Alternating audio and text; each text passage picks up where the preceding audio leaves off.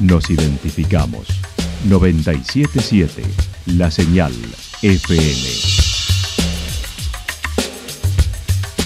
Valle de Calamuchita, Córdoba, Argentina.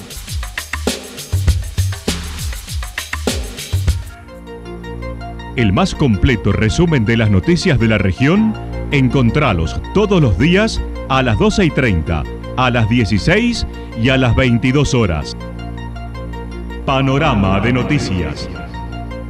Por la 977, la señal FM nos identifica también con las noticias.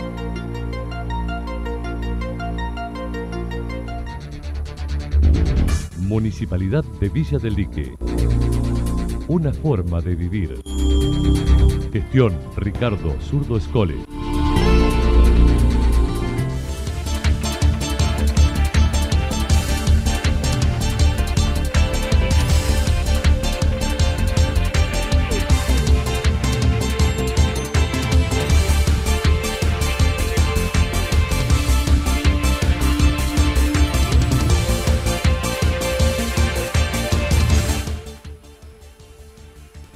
A esta hora hacemos un repaso por la información regional a través de los títulos. La oposición cope y pega a lo que sucede en la provincia es nocivo, dijo Pedro Zárate. Calamuchita supera la media provincial en ocupación, dijo el presidente de AJAP.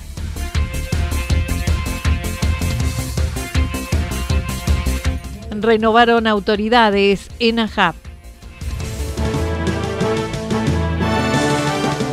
La actualidad en síntesis. La actualidad en síntesis. Resumen de noticias regionales producida por la 977 La Señal FM. Nos identifica junto a la información.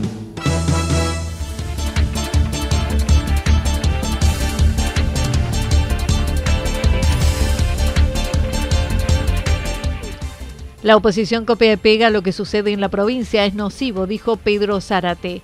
El pasado jueves quedó aprobada en segunda lectura la cuenta de inversión 2021, el balance anual, con diferencias entre el oficialismo y la oposición. Pedro Zárate, edil por el oficialismo, explicó con el presupuesto ejecutado en la pandemia del 2020, hubo que tomarlo como referencia y llevó a la resignación de partidas a medida que habilitaron actividades, desmintiendo hubiera doble presupuesto, como indicó la oposición. Había que reforzar partidas de distinta índole, eh, el 2021 terminó siendo un poco distinto, se permitieron flexibilizar algunas actividades, se pudo realizar algunos eventos o cosas que no estaban previstas y eso hizo que se tuviera que reasignar algunas partidas. Y eso estaba reflejado en las cuentas de inversión. Y lo que tenemos por ahí por parte de la oposición es un reclamo sobre que la interpretación de ellos es que lo tomaban como una especie de doble presupuesto, como explicaba el concejal Nolaiza. El, el tema es es totalmente errado esa interpretación. Leyendo la ordenanza de presupuesto que se presenta todos los años, a partir del artículo 60 se detalla que justamente el Ejecutivo está facultado para hacer ese tipo de movimiento de partidas, con ingresos fondos, por ejemplo, del gobierno provincial o nacional, cuando hay que reasignar partidas por alguna eventualidad, como fue la pandemia. Imagínense que en pandemia no realizamos eventos y esos gastos se redireccionaron a otras partidas. Entonces, es una facultad que está que tiene el Ejecutivo para poder realizarlo. No es eh, un doble presupuesto. En otro orden, y acerca del pedido de informes que realizó la oposición sobre gastos de los eventos, Zárate dijo que el bloque consideró que no era necesario por lo que no prosperó. Es una de nuestras facultades poder solicitar informes al Ejecutivo, pero es algo que sale consensuado del Consejo. Por eso es que se presente el proyecto, se presente el tema, se hacen los, pedidos y se debate. Desde nuestro bloque consideramos que no había motivos necesarios para pedir información sobre los temas que se plasmaban en ese pedido de informe. Eh, los gastos que se realizan en el evento los vemos plasmados en el presupuesto y los vemos después en la ejecución como fueron en las cuentas de inversión. Sabemos cuánto se destina y en qué eventos se terminan gastando. Los eventos se realizan, no es que los eventos no se realicen, los eventos son convocantes, los eventos traen artistas de primer nivel. Eh, desde el pueblo consideramos que no era necesario solicitar esa información. Basta, por ejemplo, con llegarse la ordenanza de presupuesto y saber lo que se va a destinar en eventos en todo el año. Basta con tomar las cuentas de inversión para saber que cuánto se ejecutó de esa partida en lo que va del año. Observó el procedimiento frecuente de los concejales por la oposición que solicitan pedidos de informe con frecuencia. Así lo anticipó. Una especie de libreto copiado y pegado de la provincia o de la nación a lo que es el actor de la oposición y traído acá. Eh, hay unos tiempos en sintonía con lo que pasó, por ejemplo, con un evento realizado en la ciudad de Córdoba. Entonces parece que hay cosas que se tratan de bajar y traer a la, a la política local. Para nosotros, esa forma de hacer política no, no sirve porque no suma, deja de ser constructiva y nosotros tenemos que tener todos nuestras energías concentradas en resolver los problemas que se están presentando, en seguir planificando la Santa Rosa el futuro, en ver en qué vamos a, actuar o no, pero tratar de, de pegarnos ese tipo de situaciones eh, no es productivo, no, es lo que la sociedad busca y es una política totalmente nociva que se ha vuelto en este momento. Sobre el bono otorgado a los empleados municipales, indicó este año se les aumentó en enero 40% y luego dos bonos se otorgaron, uno en mayo y otro en julio. Finalmente, sobre el ingreso que sucederá por la oposición sobre el proyecto de ficha limpia, que se enfoca en la inhabilitación a presentarse a elecciones a personas que tengan condenas por causas de corrupción dijo habrá que debatir y profundizar el tema. Sé que hay, miradas puestas, eh, hay muy buenos debates sobre el tema, que después bueno, lo iremos analizando.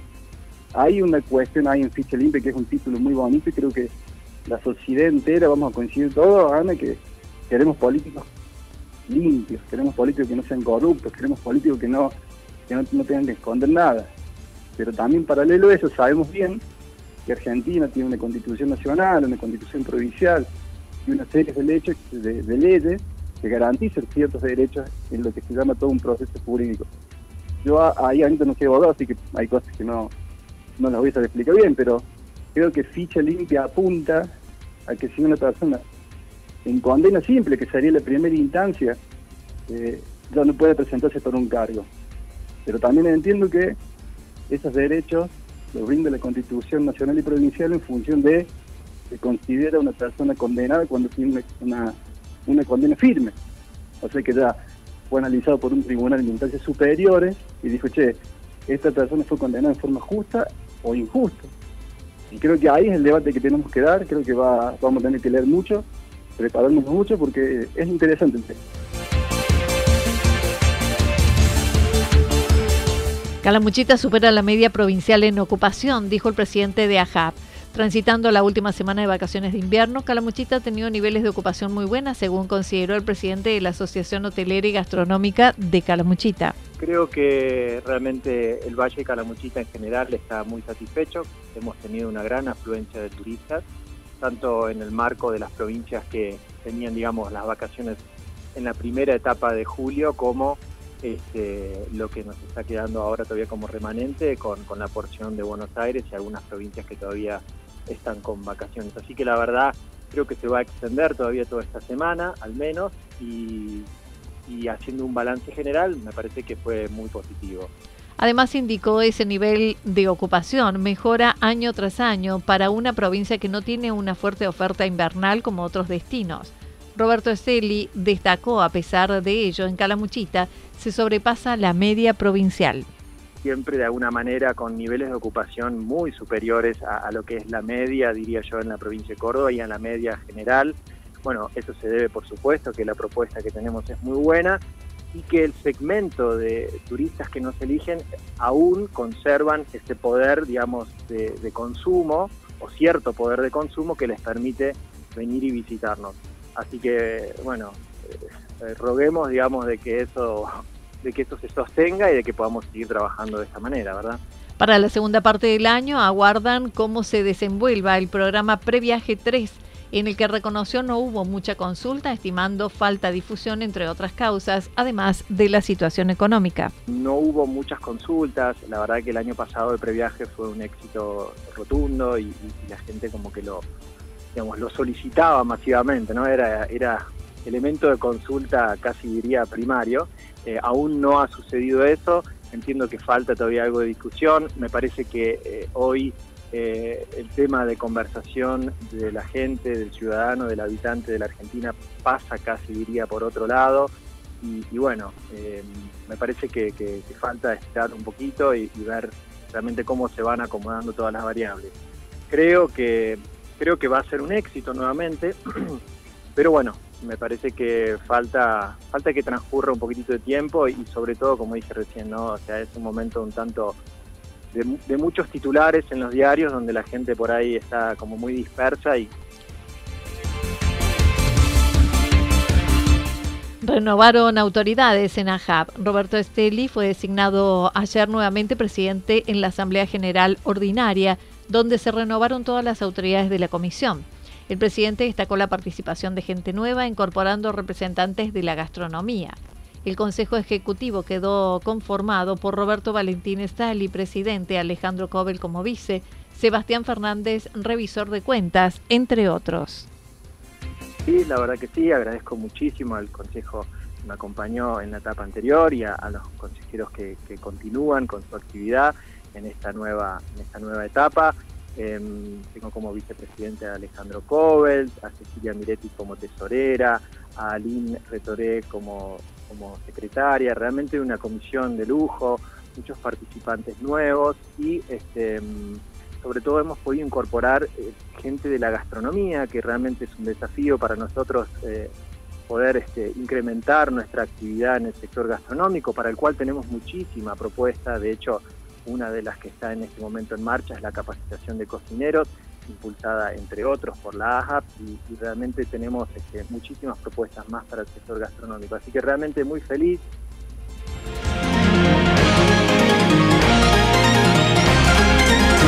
Toda la información regional actualizada día tras día. Usted puede repasarla durante toda la jornada en www.fm977.com.ar. La señal FM nos identifica también en Internet.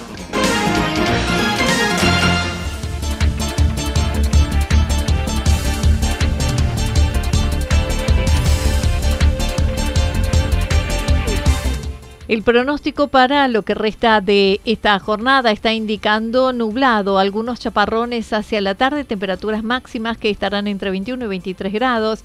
El viento estará soplando del sector este entre 7 y 12 kilómetros en la hora, que hacia la noche podría rotar al sector suroeste. Para mañana miércoles anticipan mayormente nublado, temperaturas máximas entre 19 y 21 grados, mínimas entre 14 y 16 el viento estará soplando durante toda la jornada del sector sur, sobre todo en la tarde, entre 23 y 31 kilómetros por hora. Datos proporcionados por el Servicio Meteorológico Nacional. Municipalidad de Villa del Lique. Una forma de vivir. Gestión Ricardo Zurdo Escole. Lo que sucedió en cada punto del valle. Resumimos la jornada a través del informativo regional en la 977. 977 La Señal FM.